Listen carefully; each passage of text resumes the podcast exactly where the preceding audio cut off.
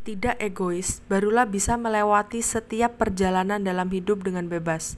Barulah bisa melepaskan belenggu yang tidak ingin dilepaskan.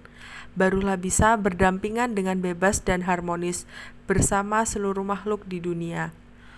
Wajangan Kuan Fa Lu